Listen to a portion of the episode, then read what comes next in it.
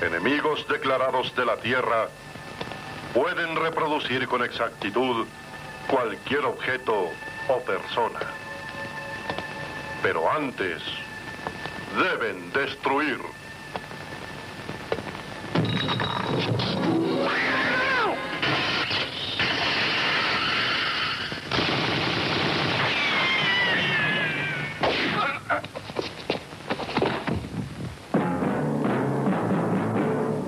Encabeza la lucha contra los marcianos un hombre a quien el destino ha hecho indestructible. Su nombre, Capitán Escarlata.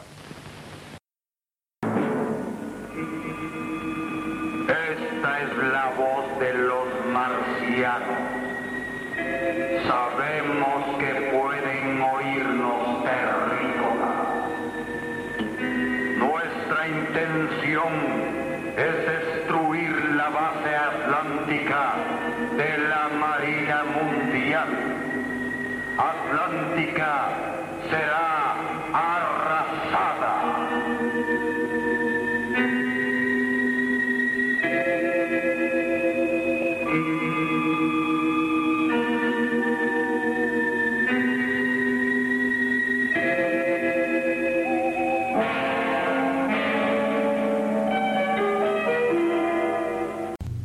Hola, ahora empezamos nuestro nuevo podcast que es sobre el cuarto planeta, que es Marte, el planeta rojo. Marte ha sido uno de los, eh, quizás el planeta donde más ha movido la imaginación humana, tanto como para colonizarlo o como para que supuestos habitantes de Marte nos colonicen a nosotros o nos invadan. Marte se encuentra bastante más lejos que la Tierra del Sol, y su periodo de revolución, o sea, cuánto tarda en dar una vuelta, o equivalente cuánto sería el año en Marte, es casi el doble de la Tierra. Lo que significa que para que una nave espacial salga de la Tierra y llegue a Marte, o al revés, salga de Marte y llegue a la Tierra, la distancia mínima sucede una vez cada dos años, cuando quedan los dos del mismo lado de la órbita. Cuando pasa un año vuelve la Tierra a su mismo lugar, pero Marte quedó justo del otro lado del Sol. Entonces eso significa que para ir a Marte tenemos ventanas de tiempo cada dos años. O sea, no se puede mandar una nave en cualquier momento a Marte porque si no el recorrido sería demasiado largo. Incluso te debería pasar muy cerca del Sol, lo cual sería terriblemente peligroso para los habitantes de la nave, que aún estando congelados o algo no, no terminaría muy bien esa situación. Marte tiene una atmósfera extremadamente tenue, aparte de ser mucho más chico que la Tierra. Su radio medio es de 3.000, casi 3.400 kilómetros. Eso es casi la mitad del radio terrestre, o sea, es mucho más chiquito. Y por lo tanto la fuerza de gravedad es menor y tiene una atmósfera mucho más tenue, que es prácticamente toda de dióxido de carbono, 95%. Hay un poquito de argón y de nitrógeno y quizás hay rastros de agua y oxígeno que se han medido. La temperatura también es mucho más baja y la temperatura promedio del planeta es de menos 63 grados. Sí, para tener una idea de cómo sería Marte uno tiene que pensar en la Antártida, sí. un lugar donde generalmente hace frío este, y los veranitos incluso son muy fríos. Este, yo creo que el paisaje en algunos lugares también, bueno, salvo el hielo, ¿no? que en la Antártida abunda, este, debe ser parecido, un lugar así medio frío, semi, semicongelado, pero más que nada por el frío y no por el hielo.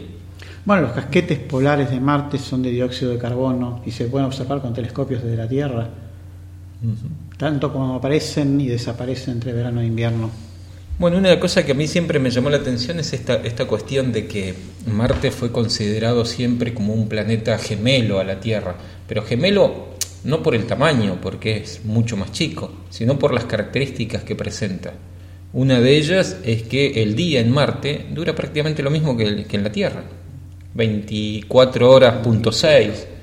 Este, y algo que, que, también me llama mucho la atención es que el eje de rotación está inclinado prácticamente lo mismo que, que, que la Tierra, ¿sí? unos 25 grados. Entonces yo creo que la cuestión de gemelos está dado no por el tamaño, sino por las características. También hay este, eh, distintas estaciones, al igual que en la Tierra, si bien son más largas, porque como dijo Carlos hace un rato, el año marciano dura el doble de lo que dura el año en la Tierra. Bueno, Marte siempre despertó gran interés, este, no solo para los científicos, sino para el público en general, y más a partir de comienzos o fines, del siglo XIX, comienzos del XX, cuando el astrónomo Schiaparelli anuncia que ha visto eh, líneas que él llamaba canales en Marte, que suponía que eran este, estructuras artificiales que llevaban agua desde los casquetes polares hacia la zona más ecuatorial del planeta. Toda esta idea, además apoyada después por Percival Lowell, hizo despertar un gran interés en Marte, aunque ya en la misma época había gente que decía que no, que la, atmósfera de Marte no podía soportar el, el, agua y ya había en esa época estudios espectroscópicos que decían que no se encontraba agua en la atmósfera de Marte. Pero bueno, siempre es más, para la gente es más interesante o fue más interesante la posibilidad de que haya una civilización que construyera esos canales. Bueno, la noticia del agua en Marte es un recurrente en casi todos los diarios porque descubrir agua en Marte significaría que fácilmente uno podría viajar hasta Marte y quedarse ahí. El problema es que si no hay agua y uno tiene una ventana cada un año y medio para poder viajar, sin agua es un problema. Los seres humanos no podrían llegar a Marte, al menos con tecnologías parecidas o mejores que las que tenemos ahora. Claro, es interesante mencionar que lo de la ventana, tal vez para que este, quede claro, es que es la mejor época o el mejor momento para viajar. Viajar en, otro momento sería un desperdicio de recursos. No, no, y llegarías prácticamente igual, porque tendrías que recorrer casi todo el sistema solar. Eh, exactamente, o sea, no es que no se pueda hacer, porque a veces yo escucho en las noticias, no, la ventana es tal y parece que queda, queda una idea de que no se puede hacer. Y estrictamente sí se puede hacer, pero en otro momento, pero es un desperdicio, no tiene sentido.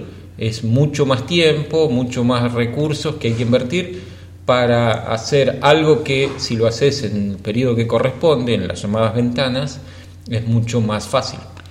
Hay una, una órbita calculada que es con menos energía, pero es mucho más larga. Es prácticamente salir de la, de la Tierra y llegar a Marte cuando está en la posición opuesta. Terminas recorriendo casi tres unidades astronómicas, el doble de la distancia eh, de Marte al Sol, y tardás un montón de tiempo. Sí, pero la mayoría de los equipos no soportan tanto tiempo, entonces hay que, llegar más rápido. Sí. Y aún peor va a ser cuando se quieran viajar personas hasta Marte. O sea, el hecho de la distancia es un problema. Sí, no, pero también tardás más de un año en llegar, porque es una órbita elíptica. Sin embargo, Marte es el atractivo más grande para todos los que sueñen viajar por el sistema solar como es la primera etapa, sin contar la luna. Bueno, Marte ocupa un lugar especial en el imaginario de la gente.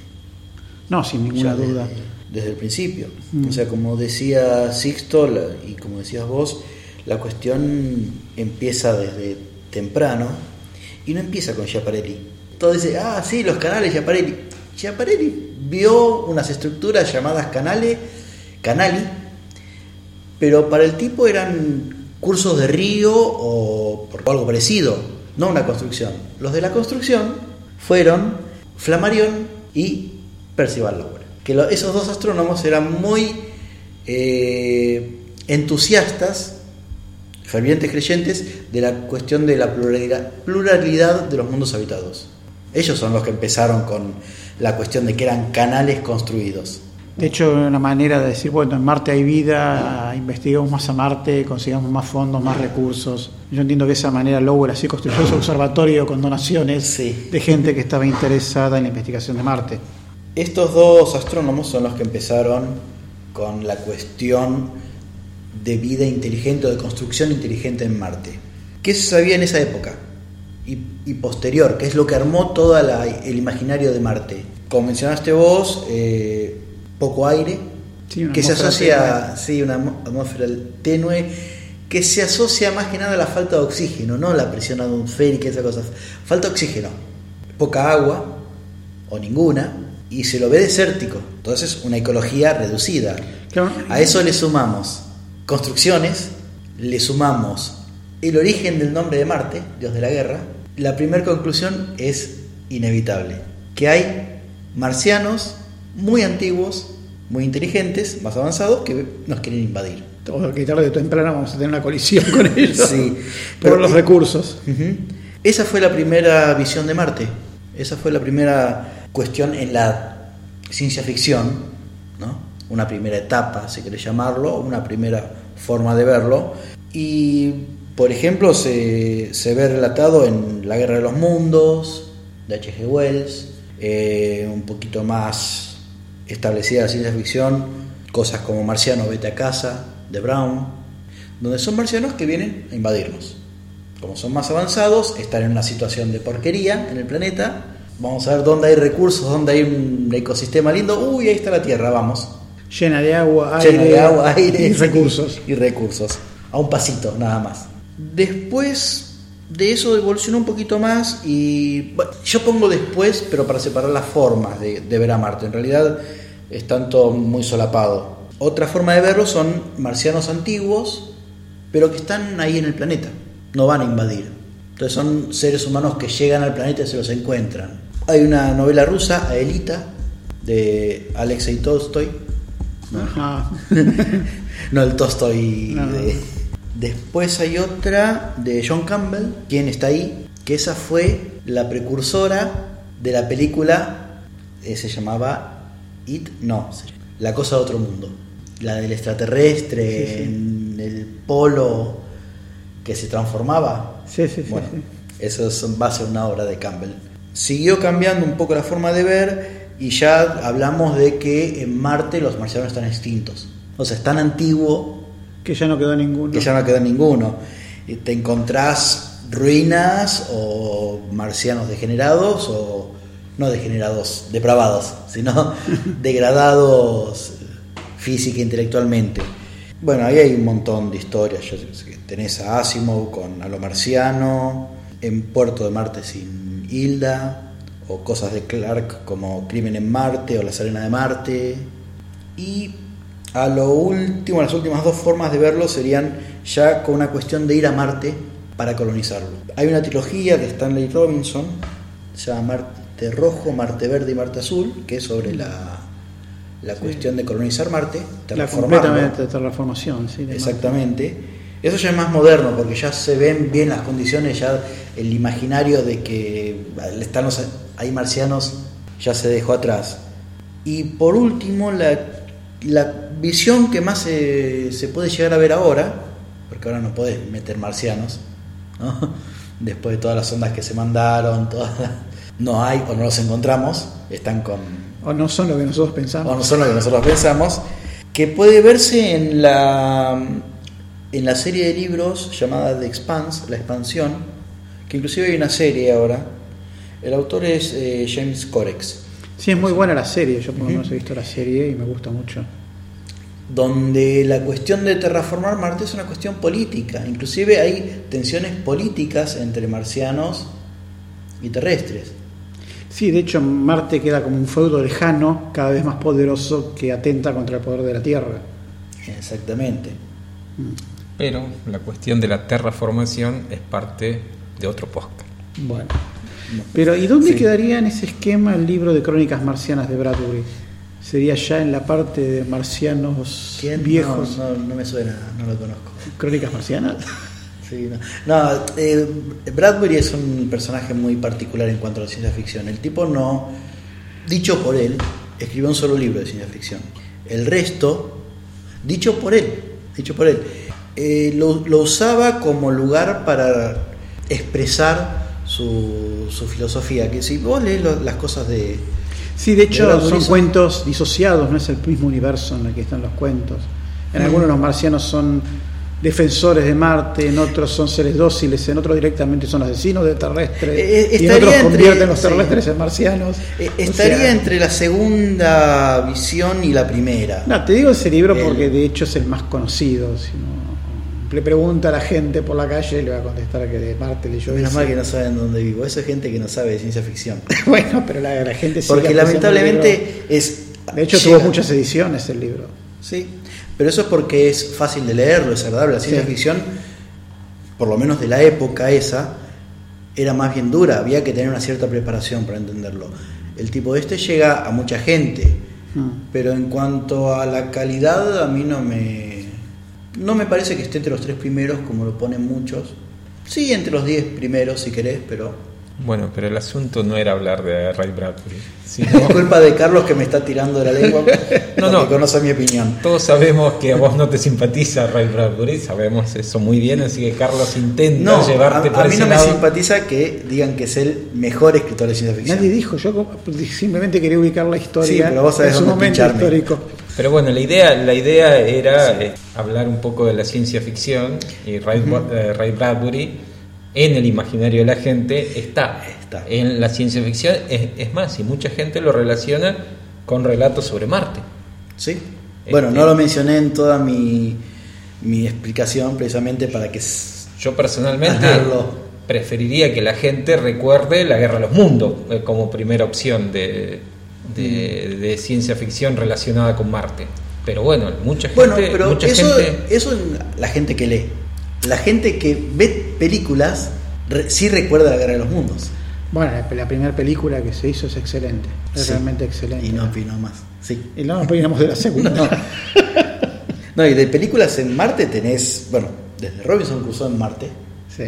todo el mundo que vio ciencia ficción vieja se acuerda. La Guerra de los Mundos, después está El hombre que cayó a la Tierra, está la Pero el hombre que cayó a la Tierra no es en Marte, me parece. ¿eh? Es marciano. ¿Es marciano? Es marciano, sí. David Bowie es Sí, marciano. es marciano.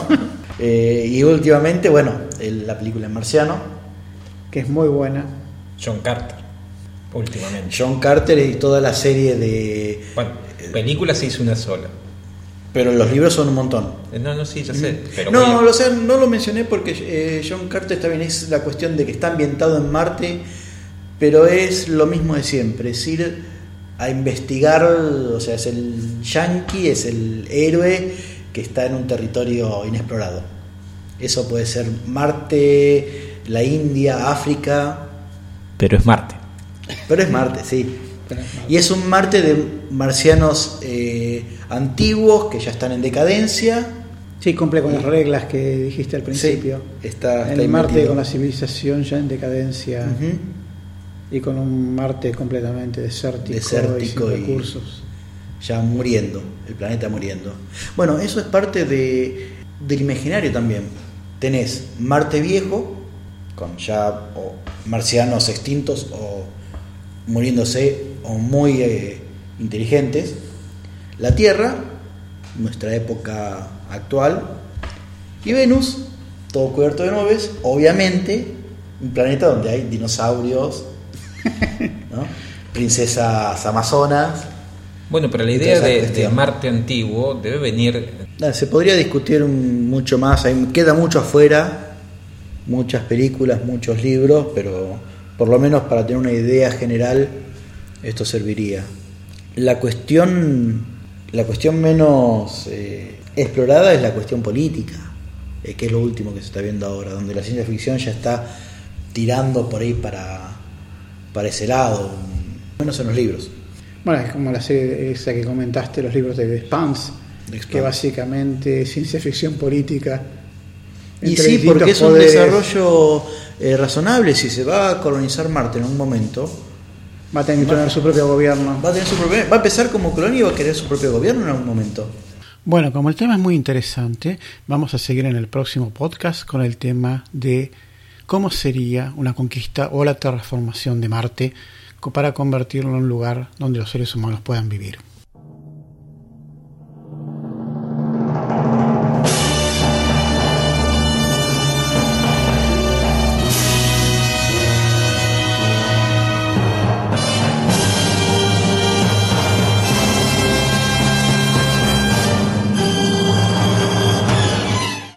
Desea comunicarse con la producción de este programa, el email es radio@astronomia.com.ar.